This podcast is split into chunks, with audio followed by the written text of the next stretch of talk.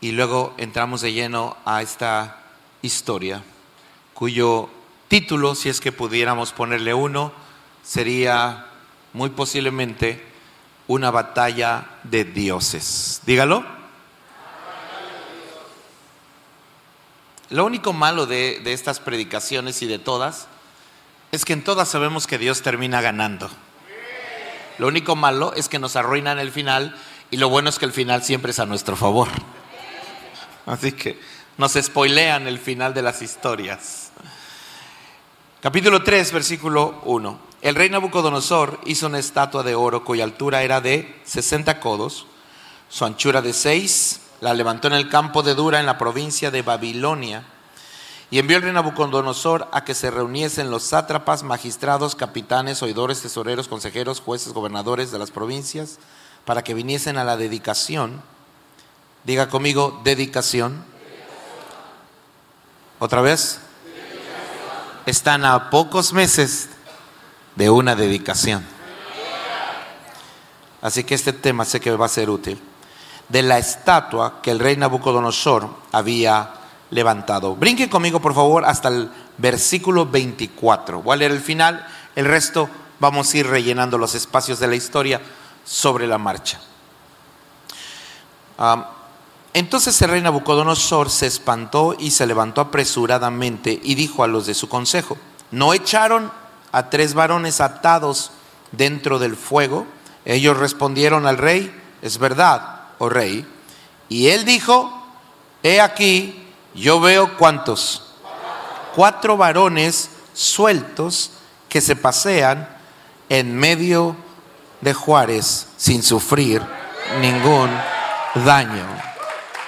Y el aspecto del cuarto es semejante a hijo de los dioses. Padre, que tu palabra cobre toda la vida, Señor, esta mañana. Y llegue justo al lugar, a la circunstancia exacta y precisa que tu amada iglesia necesita.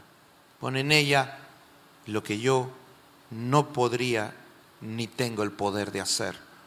Dale tu espíritu, dale tu claridad y profundidad. Y solo permíteme transmitirla de manera sencilla para el beneficio de los que te aman. En el nombre de Jesús. Amén. Antes de sentarse, diga conmigo una batalla de dioses. Denle una ofrenda de palmas al Señor, tome su lugar.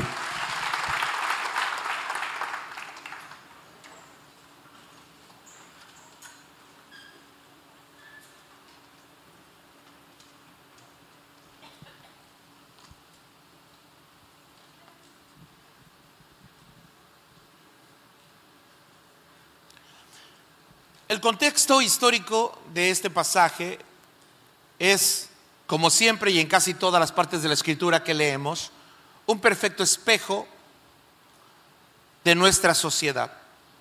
esto es lo que hace que la Biblia, la palabra de Dios, este libro precioso, nunca pase, nunca caduque.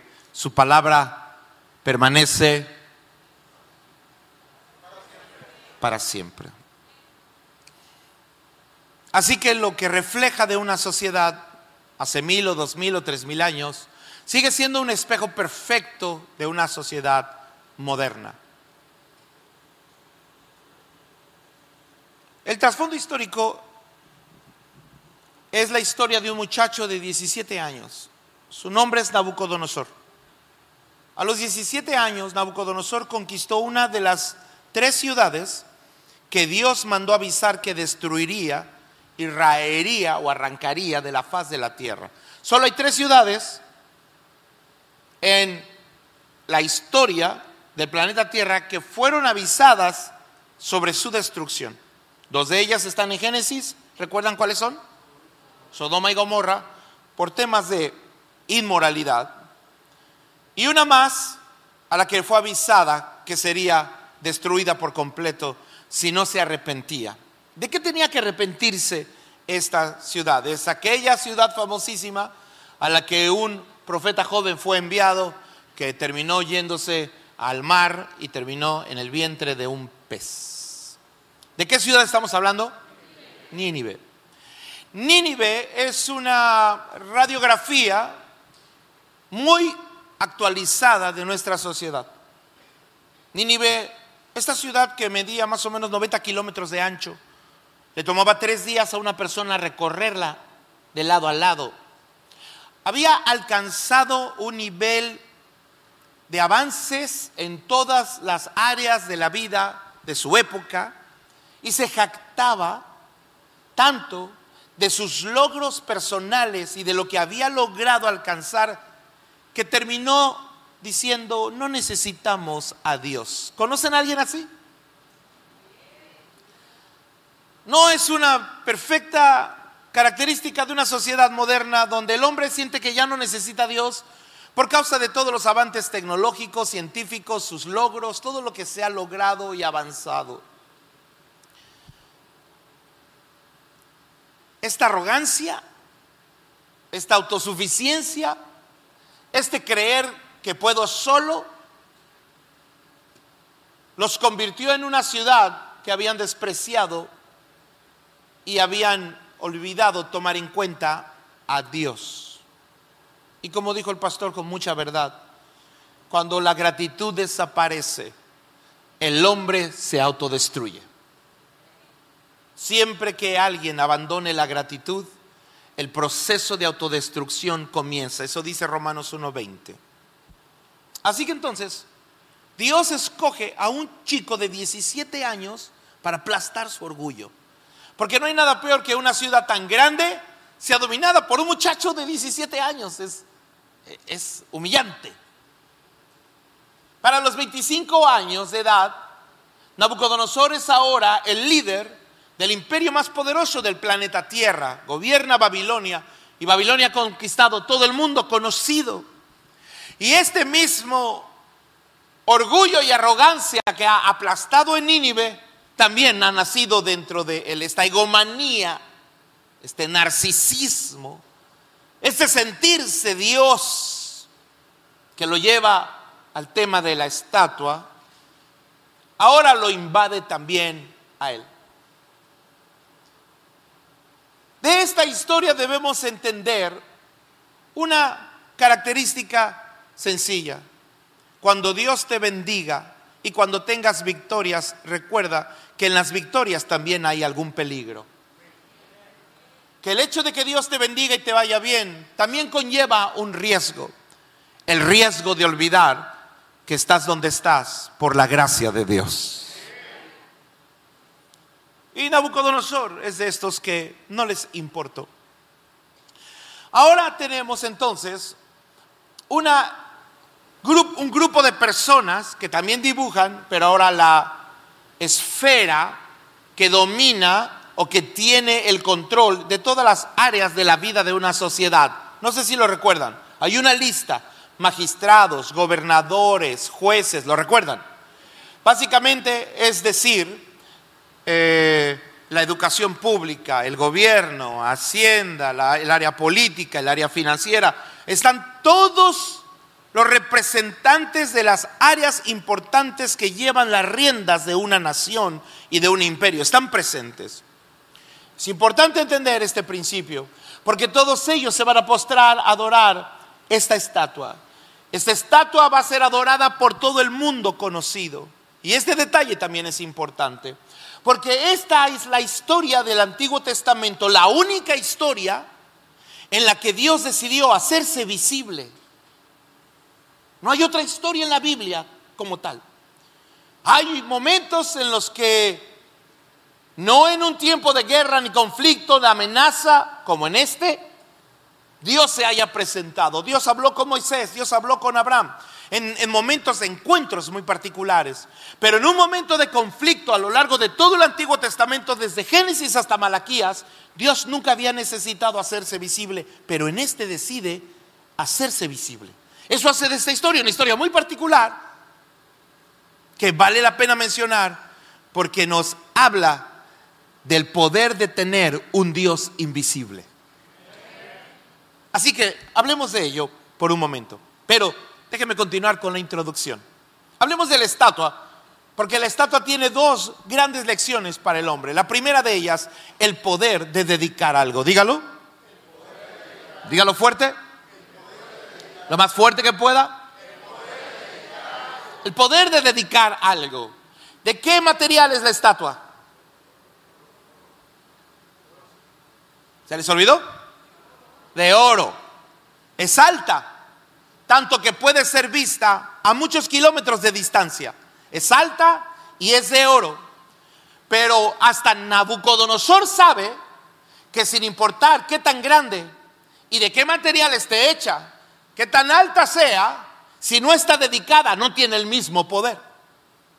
Eso significa, no es algo que él inventó, no es algo que inventó su religión, es algo que nació desde el libro de Génesis, cuando un muchacho llamado Abel, sin instrucción, sin ley, sin mandato, sin orden, de su propio corazón, su gratitud le lleva a tomar por primera vez en la historia un cordero de entre toda la manada y ofrecérselo a Dios. No hay ley, no hay instrucciones, no hay una orden escrita todavía para lo que los hombres ofrezcan. Porque dedicarle a Dios cosas no debe ser el resultado de una orden, debe ser el resultado de tu relación personal con Dios. Dedicar algo es poderoso. Dedicar algo no, lo no, no, no, es un asunto de las religiones populares, es un asunto de, la creación, es un asunto de, de reconocimiento de quién es el creador del universo. Cuando digo esto, lo digo porque Nabucodonosor sabía que al dedicar la estatua, esta estatua adquiriría un poder que sin la dedicación no obtendría. Ahora entonces, planteemos este pequeño punto, porque Dios solo toca lo que se le consagra. Va de nuevo. Dios solo toca lo que se le consagra. Así que es Dios el que después instruye al pueblo para que le consagre, por ejemplo, las primicias. Y le consagre una porción, la primer porción de todo el fruto que reciben. Y le consagre el primer día de la semana. Hoy estamos aquí porque este día está dedicado al Señor. Está dedicado al Señor.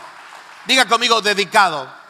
Lo más fuerte que pueda está dedicado al Señor. Y todo lo que se le dedica al Señor, todo lo que se le ofrece, todo lo que se le consagra, es lo que Dios toca. Y esta es la razón por la cual una lección mental para el corazón y la mente de los hombres es haber puesto un árbol en el huerto del que Dios dijo, este no lo toques, no lo puse para molestarte, lo puse para educar tu corazón, que al resto, que sin importar cuántos años vivas y cuánta bendición tengas, hay cosas de tu vida que jamás debes tocar.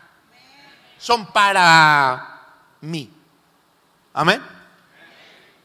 Así que Dios toca todo lo que se le consagra. Hace poco tuve la oportunidad de estar sentado con un empresario importante y él me cuenta esta historia como un día su propio pastor le retó para que hiciera esto en su empresa. Posiblemente alguien lo quiera hacer este día. Y le retó para que él le dijera al Señor, Señor Jesús, tú eres el dueño de mi empresa. Aleluya. Pero eso implicaba renunciar al puesto de dueño para convertirse solo en el administrador. ¿Están aquí? así fuera un puesto de burritos o una gran empresa o un buen negocio montado, instalado. Y entonces el chico, un joven, vio cómo el día que le dedicó a Jesús su negocio y le dijo, tú eres el dueño, Dios empezó a prosperar su negocio. Pero ahora, cuando eres administrador, ya no puedes tomar decisiones a lo loco, nada más porque sí. Ahora tienes que preguntarle al dueño. ¿Entiende la diferencia?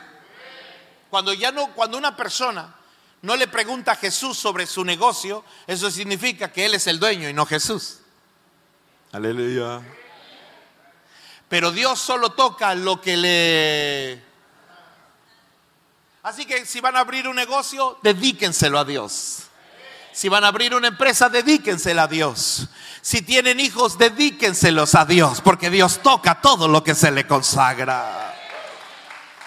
Hay un poder que se libera cuando el hombre consagra cosas al Señor. Y hemos visto una y otra vez el poder de Dios manifestado, porque si tú le dedicas algo a Dios, le estás dando permiso de que Dios lo toque. Así que Dios toca todo lo que se le consagra. En medio de esta historia, tenemos también la estatua representando un momento de la historia que se convierte en algo muy profético de los últimos tiempos y del tiempo que estamos viviendo hoy en día, lo que le da relevancia a esta historia. Hay cosas que un pueblo adora, hay cosas que una nación adora, pero cuando algo es adorado por todo el mundo conocido, cobra una relevancia mayor. La Biblia dice, para que todos, toda nación y lengua y pueblo, cuando escuchen el sonido de la trompeta, se postraran y adoraran la estatua que Nabucodonosor había levantado.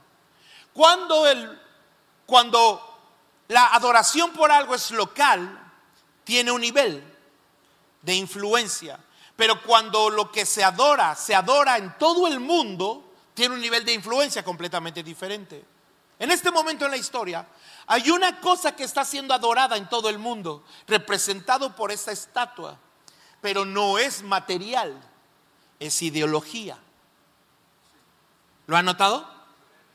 Está metido en las escuelas, está metido en el gobierno, está metido en las finanzas, está metido en las empresas, está en todas partes y en todo el globo terráqueo, en todos los países está siendo adorado y reconocido y la gente se está rindiendo hasta ante esta manera de pensar.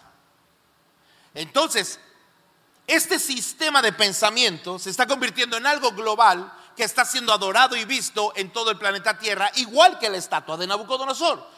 Lo cual no es para nosotros una mala noticia, sino una buena, porque eso nos deja saber que la última vez que algo fue adorado en todo el mundo, Dios se hizo visible. Eso significa que si está siendo adorado algo en todo el mundo, Dios está a punto de volver a hacerse visible otra vez. Habiendo dicho esto, dejemos al estatua en paz por un rato y hablemos entonces de la participación y el papel que jugamos los justos en medio de este momento de la historia, cuando el mundo conocido está postrándose y adorando algo que tú sabes que no tiene el valor y sabes que es autodestructivo, cosa que voy a probar en unos momentos más. La participación de los justos está representada por tres jóvenes que iban a ser arrojados al horno de fuego. ¿Quién se sabe su nombre? Sadrach, Mesat. Estaba predicando en Ciudad Juárez y un pastor que es muy morenito dijo, yo soy Abed Negro, decía a él. Por si alguien lo recibe en el nombre de Jesús. Y estos tres justos están representando el papel que jugamos en este momento en la historia moderna. Y ya expliqué que Nínive representa a una sociedad que se ha olvidado de Dios. Representé en la estatua una ideología que está siendo adorada en todo el mundo. Tenemos panoramas precisamente similares a los del momento de la historia en el que Dios se hizo visible. Por eso puedo decir y asegurar que Dios está a punto de volver a hacerse visible otra vez. Ahora, estos tres justos tienen que atravesar tres cosas porque cuando eres esclavo en Babilonia, hay tres cosas que ellos tuvieron que atravesar, por si alguien está tomando nota. Número uno, tienen que enfrentar una batalla de dioses. Diga por favor una batalla de dioses. Porque cuando en aquellas épocas un ejército iba a salir a la guerra contra otro ejército, nadie en su sano juicio se atrevería a ir a la guerra o a pelear si primero no venía al templo de sus dioses a pedirle su favor para vencer en la batalla. Igualmente lo hacía el, el otro ejército. Así que cuando cada uno de ellos invocaba a su Dios, no era solamente dos ejércitos que peleaban, también era una batalla de qué? De dioses. Ahora Babilonia ha venido y antes de ir a pelear contra el pueblo de Israel, ha venido a pedir a sus dioses que le ayuden y que tenga su favor para esa pelea. Es un principio que tampoco lo inventaron ellos. Es un principio que fue creado por la palabra de Dios, que Dios nos enseñó a nosotros y que regularmente el hombre olvida en estos tiempos difíciles. Es esto, nunca vayas a la guerra sin orar primero. Hay gente que va a salir este domingo y el día de mañana tiene que atender un problema, una cita, pero no ora primero. Diga conmigo, ora primero. Lo más fuerte que pueda. Hay personas que podríamos estar hoy levantando las manos, reconociendo el poder de Dios y el día de mañana en nuestra carne irnos a pelear con la directora donde nuestro hijo tiene un problema en la escuela. Si vas a ir mañana a resolver un problema en la escuela de tus hijos, ¿qué cosa? Ora primero. Si mañana vas a ver un cliente para una venta, si mañana vas a empezar un nuevo negocio, si mañana le vas a decir a una chica que, que sea tu novia, Aleluya. Amén. Era la naturaleza, ningún ejército en su sano juicio se atrevería a ir a una batalla sin haber orado, porque sabían que la derrota sería prácticamente un hecho. Entonces, es una parte vital de nosotros los cristianos. Debemos orar primero porque es la forma de llevar a Dios con nosotros a cada una de las áreas y batallas de nuestra vida cotidiana. Alguien diga fuerte, ora primero. Lo más fuerte que pueda. Muy bien, ahora, esto es lo que lo convierte en una batalla de dioses. Cuando Babilonia toma cautivo al pueblo de Israel, durante todo el camino, Salmo 134 narra un poco de esta historia. Le piden que canten las canciones que cantaban en Israel. ¿Lo recuerdan? Y ellos dicen, ¿cómo vamos a cantar estas canciones en tierra de esclavos? Piensen en esta batalla de dioses. Soldados babilónicos humillando durante todo el camino a los judíos. ¿No que tu Dios es Dios? Si tu Dios es el creador del universo, ¿por qué no pudo derrotarnos a nosotros? Si tu Dios dices que es y que no hay otro Dios como tu Dios, ¿por qué es que son ustedes esclavos y nosotros libres? ¿Entienden? Porque la, la única manera, la única manera en la que Dios en la que Satanás puede accesar a tu fe es hacerte creer que Dios no pudo. Necesita que por un momento en tu mente aceptes la idea de que Dios no pudo o no quiso y la implicación de eso es abrir un acceso para que el enemigo pueda tocar la fe de una persona. Y esto es lo que hace que mucha gente que conoce a Cristo después termine diciendo, Dios no respondió una oración mía, Dios no hizo esto y terminan lejos de Dios y algunos terminan hasta viviendo en contra de Dios. Ahora, ¿cómo funciona? Esta batalla de dioses sigue existiendo el día de hoy. La vamos a vivir toda nuestra vida hasta el día que Dios se haga visible.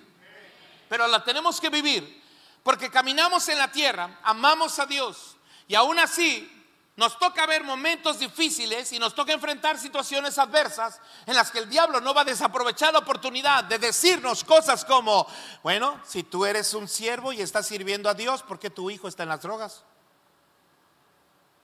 No que tú llevas muchos años viniendo a la iglesia, ¿por qué perdiste tu trabajo? Si tú eres, si tú eres hijo de Dios y, eres un servidor y llevas ya mucho tiempo sirviendo al Señor, ¿por qué tienes esta enfermedad incurable? ¿Me entienden? Es una batalla de qué? De dioses. Diga conmigo de dioses. Es una forma de bombardear la mente. Sadrach, Mesad y Abednego tienen que vivir el bombardeo. No que tu Dios era Dios, no que tu Dios es sanador, no que tu Dios tiene poder, no que tu Dios es el creador, para tratar de separarte de Dios, tratando de hacerte pensar que Dios no pudo. Pero esta batalla de dioses apenas está comenzando. Siempre va a empezar así tus batallas. Siempre va a empezar cuando tu pensamiento te diga, no que... Sabes que la batalla de dioses está comenzando, pero ese no es el final de esta historia. La segunda cosa que podría perfectamente bien convertirse en un evento de varones para que porque para los hombres esto es todavía mucho más dramático y difícil de llevar. Es el hecho de que estos tres, Sadrach, Besad y Abednego, mientras vivían en Israel, tenían su terreno, su huerto, básicamente tenían cierta seguridad porque tenían sus, sus, vacas, su ganado, tenían su casa. Entonces, relativamente cuando tienes tu casa, tu negocio, dices, pues tengo una relativa seguridad con respecto a mi futuro. La segunda cosa que es atacada en un ser humano es su seguridad. Diga conmigo seguridad. Lo más fuerte que pueda. Lo más fuerte que pueda. Seguridad. Ellos les son arrancados de su terreno, de su territorio, de su trabajo, de su ganado, y ahora tienen una incertidumbre con respecto al futuro. Porque la primera cosa tiene que ver con tu fe, la segunda cosa tiene que ver con tu futuro y tu seguridad.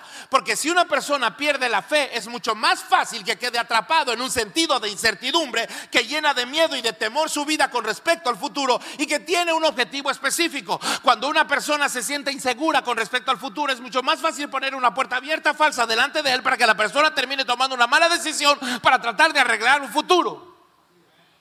¿Entendieron? Pero hay un pequeño error. Las cosas son diferentes en el cielo que en la tierra. Porque para los hombres que no tienen a Dios y la gente que camina naturalmente entre nosotros, la seguridad está ligada a cosas. Pero para los hijos de Dios, la seguridad está ligada a personas.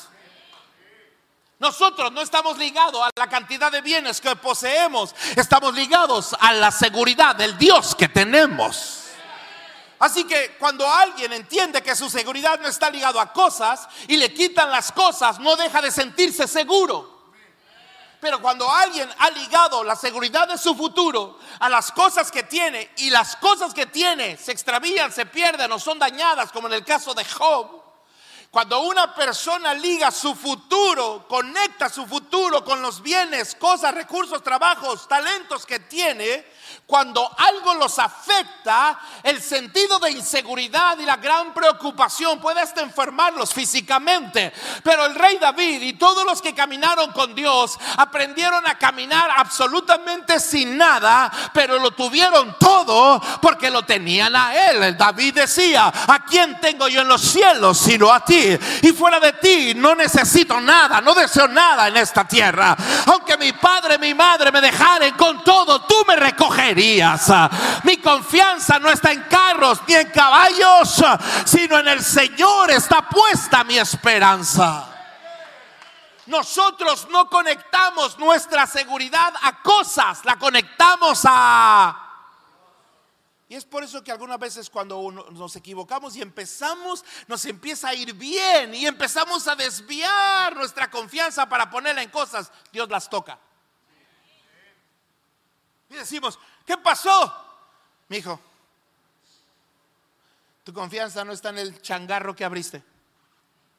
Tu confianza está en el Dios que te permitió hacerlo.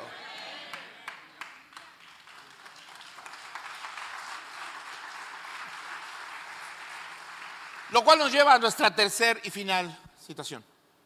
Sadra, Mesad y Abednego también habían sufrido otra cosa que era parte de la vida de los justos en medio de un mundo hostil como es el mundo moderno en el que nos movemos. Toda la gente que te rodea que no conoce a Dios, su mente está ligada a cosas y su seguridad del futuro está ligada a cosas. ¿O no? Entonces su enfoque y su vida está ligado, obsesionado con tener. Pero cuando una persona está ligada a personas, tú sabes que las cosas ya no son un factor decisivo para su paz, ya no están enfocados en tener, están enfocados en ser.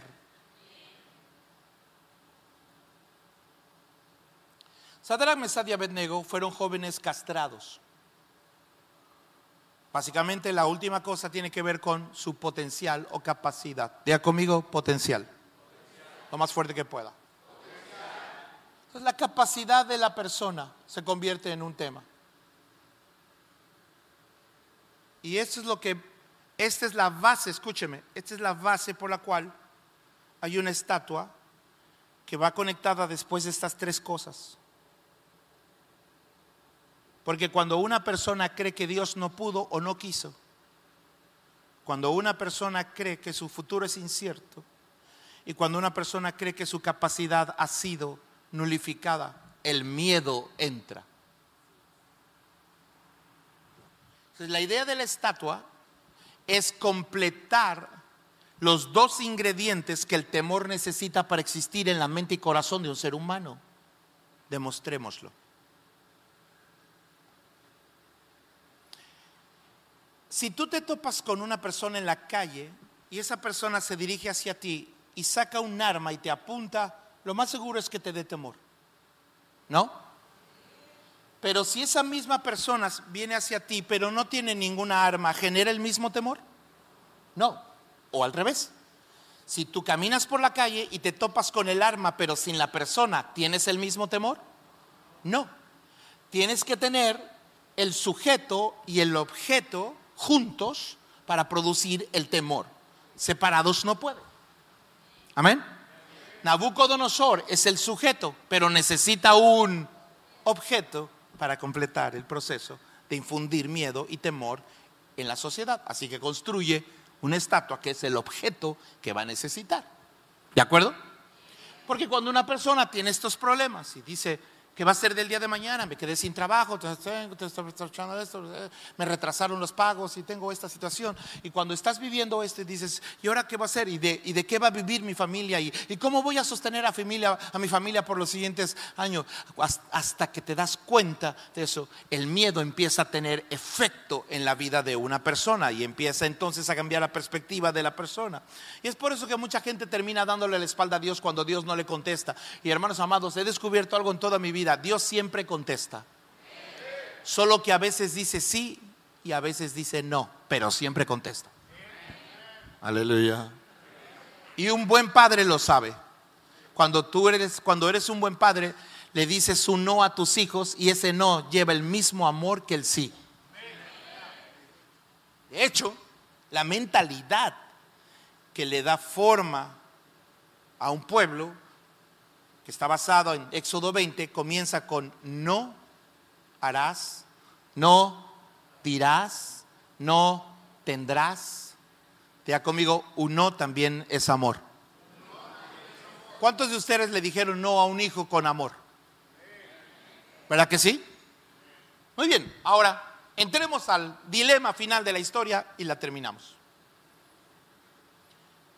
¿Por qué se hizo Dios visible en esta historia? Para que Dios se haga visible, hay por lo menos cuatro razones por las cuales se hizo visible. Una de ellas, la, planteamos al inicio, es porque hay un momento histórico en el que todo el planeta Tierra está adorando algo y todos están de acuerdo con eso. Amén. Va a llegar un día en que pase lo mismo, pero al revés. Toda rodilla se doblará y toda lengua confesará que Jesucristo es el Señor. Pero ahora, ¿por qué Dios se hizo visible? Hablemos de tres más y terminamos. ¿Por qué se hizo visible?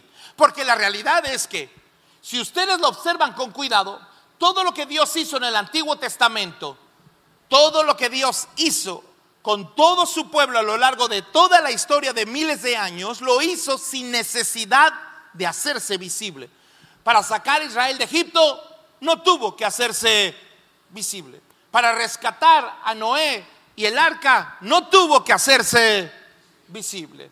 Para derribar Jericó no tuvo que hacerse visible. Si cualquier historia que ustedes lean en la Biblia, no notas que Dios haya tenido que presentarse en persona y hacerse visible. Pero ¿por qué en esta sí? Para enseñarnos tres principios más. Número uno, el poder de congregarnos.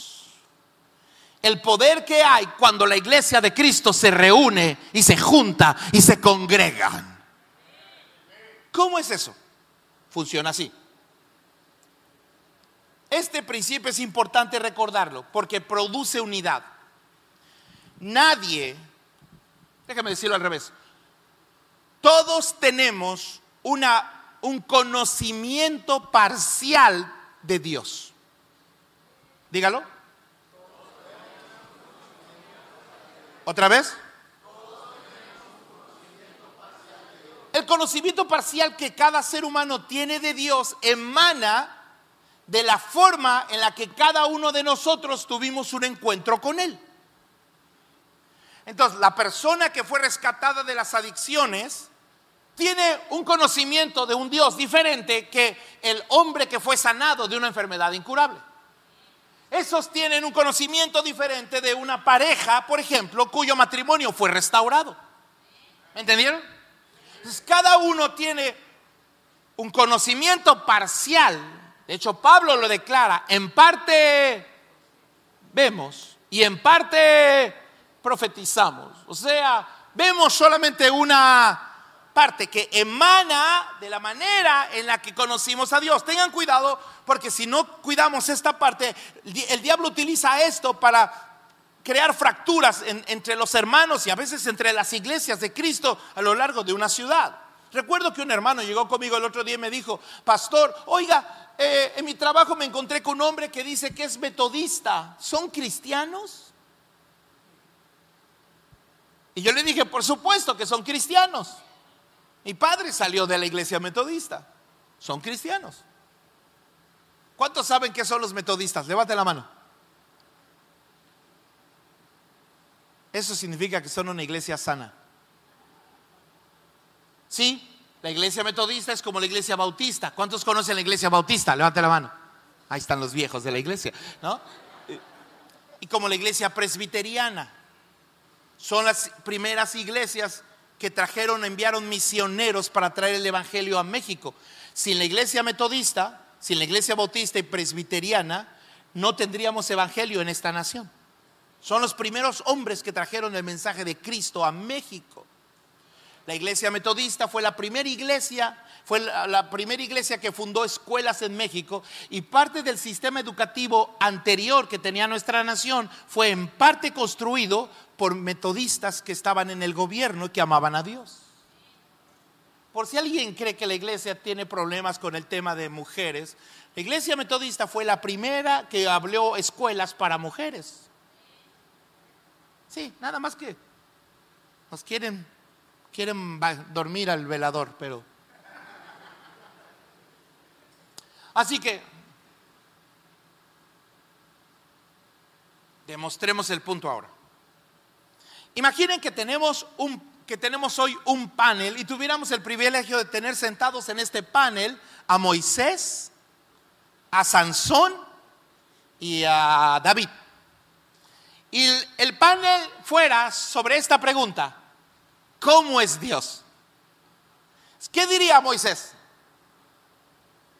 Moisés diría, es fuego en una zarza, es columna de fuego, es una nube en el desierto. Porque esa fue la manera en la que él, ¿qué cosa? Conoció a Dios. Pero quizás Sansón le diría, no, mi muy. Dios es.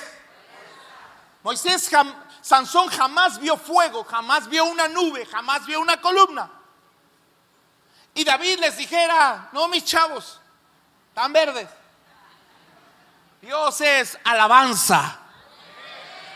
¿Quién de los tres está mal? ¿Ya me entendieron?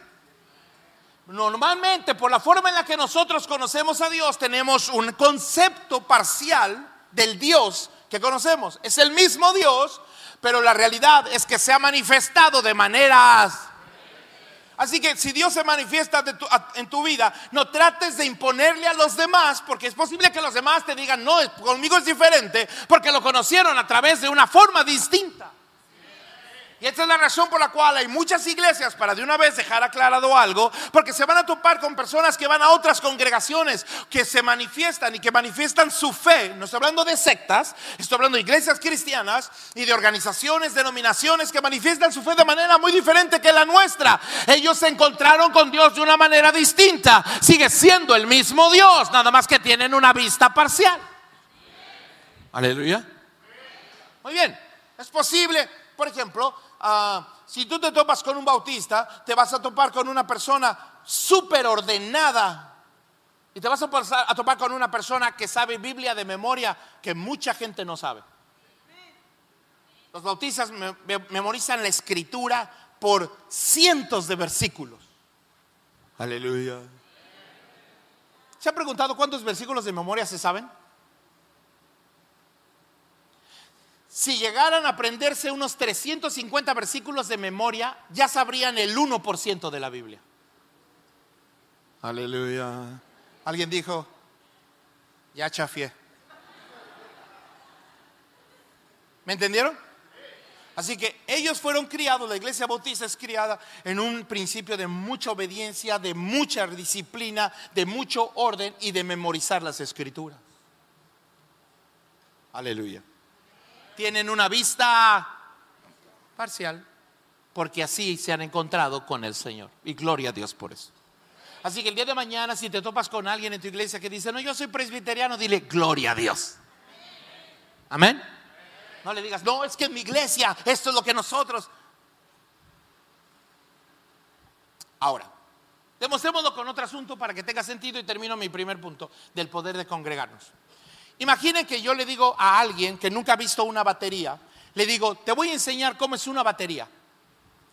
Y solo le enseño el platillo. Y luego a otra persona le digo, te voy a enseñar cómo es una batería. Y solo le enseño un pedestal. Y luego le digo a otra persona, te voy a enseñar cómo es una batería. Y solo le enseño el bombo. Y luego a otra persona le digo, te voy a enseñar cómo es una batería. Y solo le enseño la tarola. ¿Van a tener todos una vista parcial de la batería? Sí, pero ¿qué pasa si los junto a todos? No me entendieron. Si los junto a todos y les pido a todos que digan lo que es una batería, ustedes van a ver a la batería completa. Así que cuando Cristo junta en su pueblo, cuando se reúne como el día de hoy, gente que fue rescatada de las drogas, el que fue sanado, el que fue restaurado, el que fue encontrado por Cristo, Dios se hace visible en medio de toda la congregación. Y cuando una persona entra, se topa con historias de personas que se encontraron con Dios en distintas circunstancias. Así que Dios se hace la segunda cosa por la cual Dios se hizo visible es,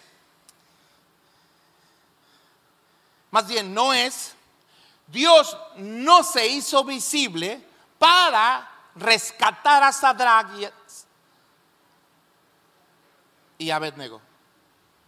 No se hizo visible para rescatarlos, cosa que podemos probar y que también es una parte poderosa para nosotros porque tiene que ver con saber que Dios está contigo. ¿Recuerdan ustedes que fueron arrojados al horno? ¿Quién los aventó al horno? Soldados babilónicos, muy posiblemente. ¿Esos soldados babilónicos sobrevivieron o murieron? ¿Cómo murieron? Quemados vivos. ¿Han visto una persona morir quemada viva? Bueno, sabemos que es horrible. ¿No? Ahora imaginen la escena, mírenme. Lo más seguro es que si los ataron, tuvieron que haber agarrado a alguien por el lado de las manos, otro por el lado de los pies para arrojarlos. Pero conforme se van acercando al fuego, ellos empiezan a sentir el calor. Y de hecho el fuego, como el horno está calentado, ¿cuántas veces más? Siete veces más. El fuego los empieza a quemar a ellos. Y aquí es donde la batalla de Dios es todavía no termina y está a punto de llegar a su final. Porque ahora, mientras ellos están gritando, me quemo, están pasando muchas cosas en ese instante. Piénsenlo. Número uno, mientras se están quemando, ellos dicen, este fuego es para ellos, pero nos estamos quemando nosotros. Es lo que va a suceder en, el, en esta sociedad en los años por venir y va a provocar un volver a Dios de multitudes. Así va a funcionar y lo van a ver pasar.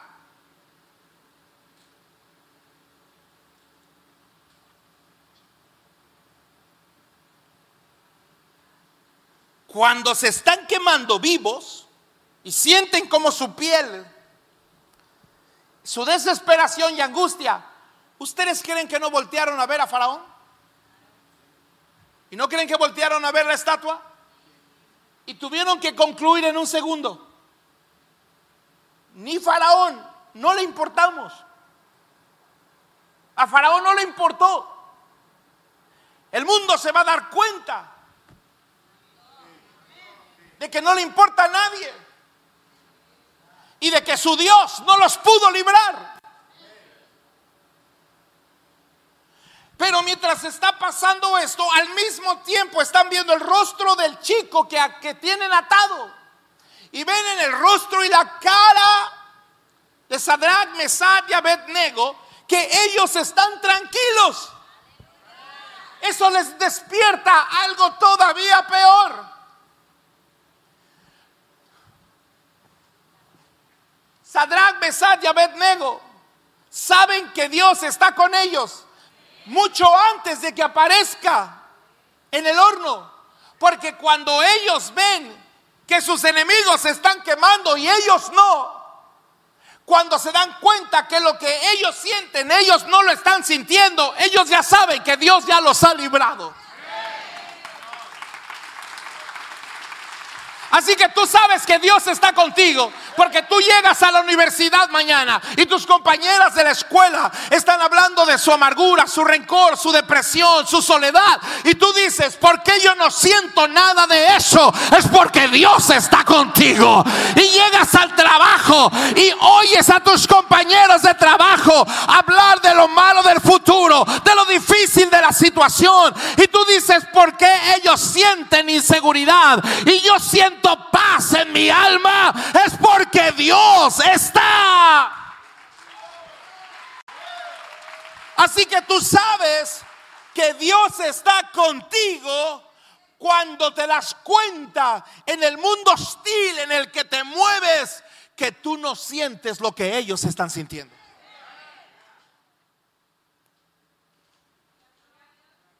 Esto complica entonces por qué se hizo visible.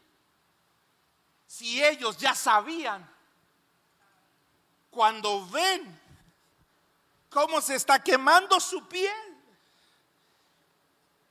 y ven que ellos no tienen nada, siguen atados, pero no sienten lo que están sintiendo. Ellos saben, ya la hicimos. ¿Están aquí? La realidad es que Dios no se hizo visible para salvarlos ellos ya sabían que Dios los había salvado. Lo cual nos lleva a un punto interesante. Un hijo de Dios no necesita ver a Dios. Sabe. Diga conmigo, sabe. Lo más fuerte que pueda. Busquen en la Biblia el verbo saber. Se van a notar con un detalle que la expresión saber solo la dicen personas que han caminado con Dios. Y sabemos que a los que aman a Dios, todas las... Porque para que puedas tener un yo sé, tuviste que haber empezado por un yo creo. El yo creo te lleva a vivir una experiencia con Dios y hasta que vives una experiencia puedes decir yo... Tenemos demasiada gente que dice yo creo, pero poca gente que dice y necesitamos más gente que pueda decir, yo sé, yo sé que mi redentor vive y aunque yo muriera, sería resucitado. Yo lo... Así que cuando esta es la razón, hermanos, por la que tenemos que pasar, estar cerca del fuego. Tenemos que estar donde la cosa se va a poner dura en el mundo, donde cerca de donde las cosas se van a poner calientes. Pero eso, eso es parte de la historia. Es la bendición de conocer la Biblia, porque ya sé que vamos a estar en el mismo fuego que los injustos, pero no vamos a sentir lo mismo, ni vivir lo mismo, ni nuestra historia va a acabar igual.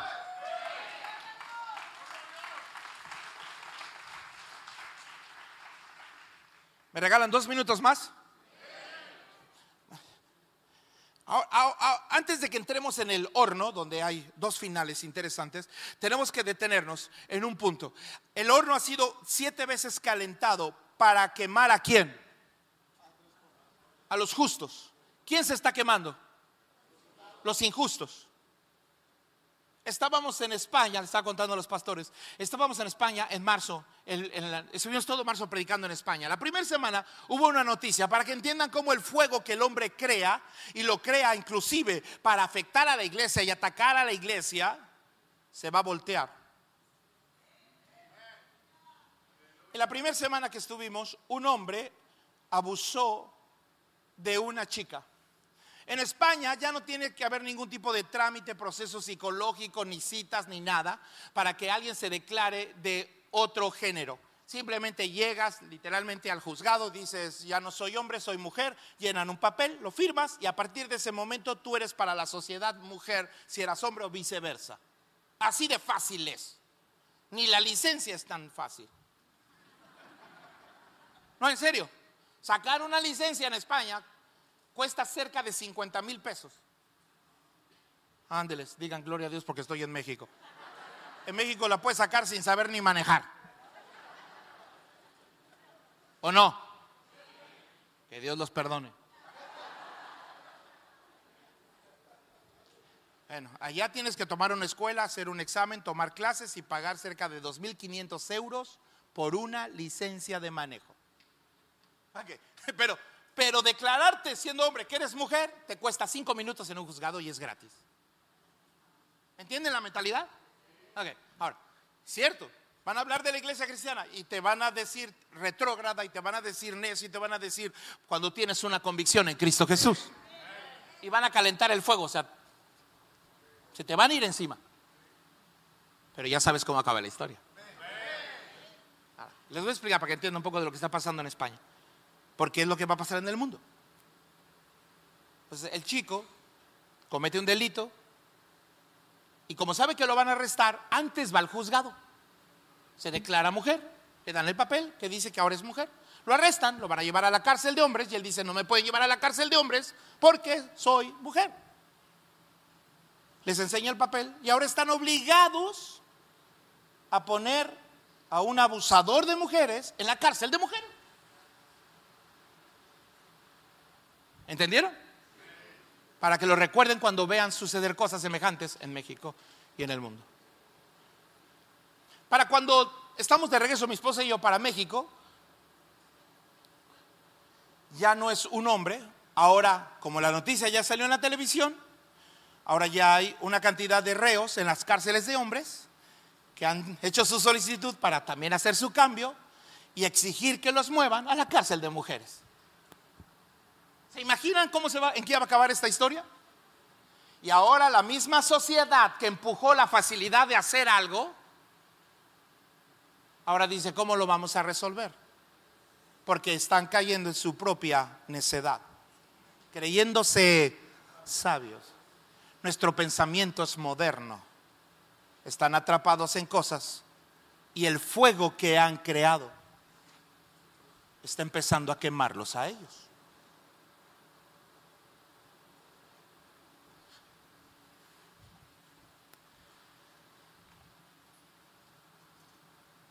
Entonces, ¿por qué Dios se hizo visible?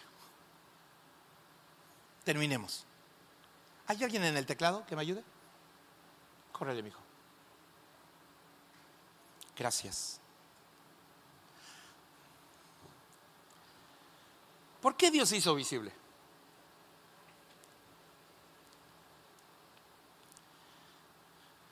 La pregunta, para resolver esta pregunta, es esta. ¿Quién fue el que vio a esa cuarta persona en el horno? ¿Quién fue? Nabucodonosor. Él es el que lo ve. Póngase de pie por un momento.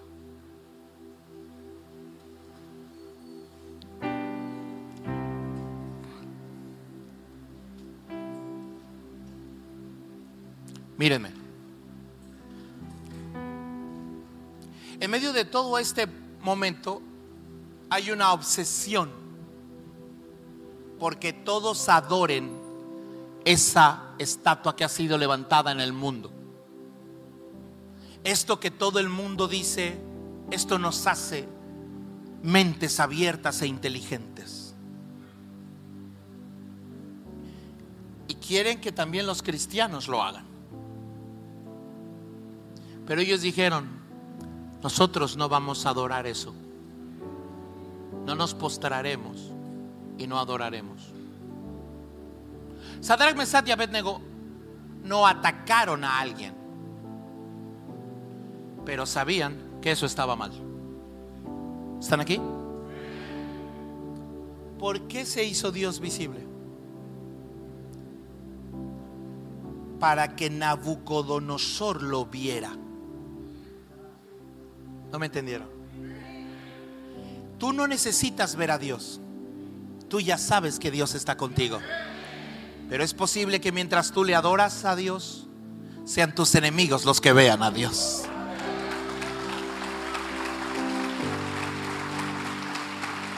Es posible que mientras siga habiendo una iglesia cristiana que no se postre y adore nada que no sea el Rey de Reyes y Señor de Señores, llegue el día en que los que no conocen a Dios lo vean cara a cara. Y quizá la única manera en la que los que no conocen a Dios vean a Dios es verte a ti en el mismo fuego y ver por qué tú no sientes y tu rostro no expresa ni el dolor, ni la desesperación, ni la angustia, ni la tristeza, ni la ira, ni el odio, ni la amargura, ni la frustración, ni el rechazo. Y ven en tu rostro por qué Él no está como nosotros, enojados.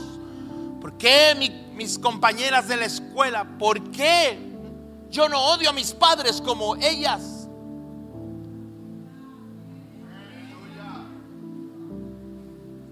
¿Se imaginan el momento en el que los ojos de Nabucodonosor chocaron con los ojos de Dios. Y sus miradas se cruzaron. Y dijo, yo veo, yo veo que entre ellos hay alguien más. Yo veo yo veo. La razón de este yo veo tiene por lo menos tres o cuatro implicaciones que ya no me voy a explicar, pero les voy a explicar por lo menos dos. Regalan un minuto más. La primera, cuando Dios, cuando ellos vieron, cuando Nabucodonosor vio a Dios, Dios le dio un mensaje sin palabras. Porque piensen en la historia, muy prácticamente. Sadrach, Mesach y Abednego iban a salir de ese horno. Como tú y yo vamos a salir. Porque el fuego no fue reservado para nosotros. Entonces vamos a salir del horno. Pero cuando salgan, Nabucodonosor va a seguir siendo Nabucodonosor.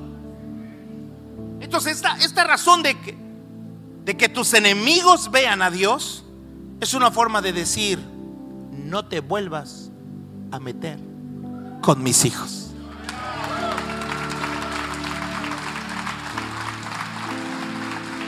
Tienes que pasar, tendremos que pasar por las mismas pruebas que pasan los demás.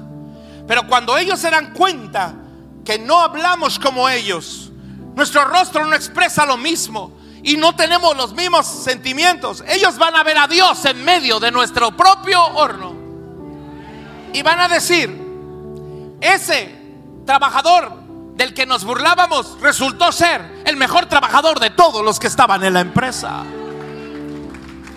Y entonces Cuando Sadrach, Mesach y Abednego salieron, nunca más fueron tocados.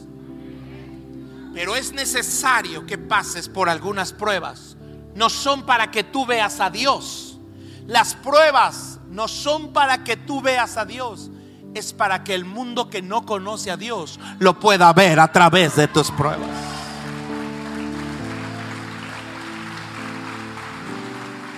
Es por eso que algunos de nosotros vamos a tener que estar sentados quizá en una sala de espera de un hospital con un ser querido ahí. Pero en esa misma sala de espera hay otros que tienen también a sus familiares y tú vas a ver su rostro y vas a ver el tuyo. Tú vas a tener una Biblia. Ellos no, no tienen esperanza. Ellos están angustiados. Tú tienes paz. Porque ellos no saben qué será de su destino, pero tú sabes cuál es el destino. Pero tienes que estar en la misma sala de espera hasta que alguien te vea. Esta es la razón por la cual cuando un hijo de Dios muere, cantamos alabanzas en sus entierros y celebramos a Dios. No porque murió, sino porque sabemos dónde está. Y no desgarramos nuestras vestiduras diciendo, se fue. ¿Han oído esas expresiones? Ya no vale la pena, mejor me hubiera ido yo en lugar de él. Nosotros no hacemos eso porque nosotros sabemos que Dios está con nosotros. Va a llegar el día en el que este mundo, escuchen, va a llegar el día en el que este mundo voltee y diga, los únicos que conservan su paz, su gozo, su amor, son los cristianos en este planeta. Y entonces cada iglesia va a empezar a ser llenada y atiborrada de almas. Y hasta los que decían, enciendan el fuego, van a terminar reconociendo que hay un solo Dios en la tierra.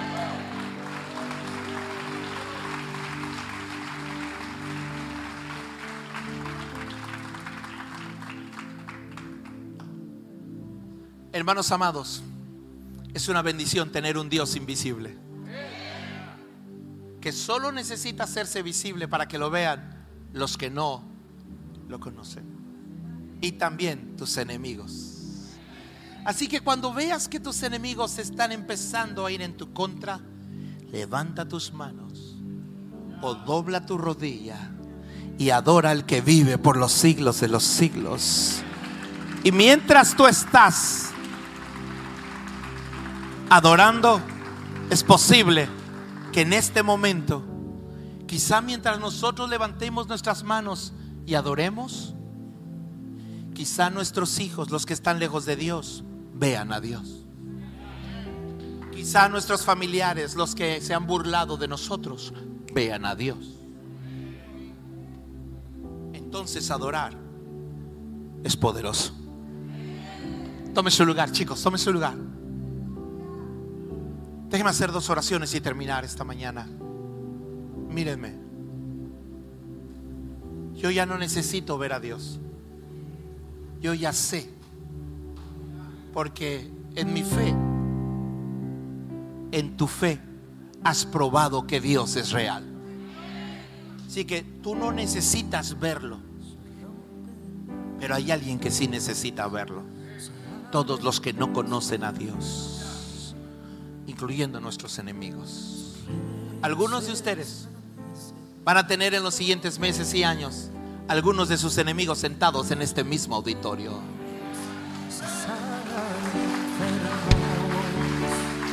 Algunos de ustedes van a tener en los siguientes meses y años a hijos y nietos que se alejaron de Dios y que dijeron no queremos saber nada de Dios, pisando esta tierra santa y adorando el nombre del Señor exactamente igual.